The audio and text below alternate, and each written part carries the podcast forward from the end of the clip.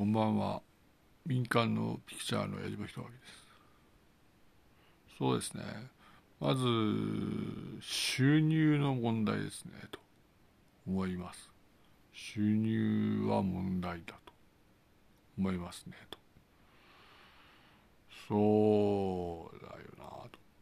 まあいわゆる家財産屋敷ですねと。そうじゃないか。そうではないんだ、うん、まあ住む家があってそれでいわゆる収入があるかないかですよねと。厳しいところだと思います。まあ住む家があるとして収入がなければならないと。いうことですね。ただいわゆる私が思うにこの年齢で収入がない場合は死んでいるのでまあ収入がない場合はないんだなとは思いますね。この壮年で収入のない人はみんな死んでるから収入のない人はいないと。そうするとまあ家があっていわゆる収入があればいいかなとこのように思います。民間のピクチャーの矢島弘明でした。失礼します。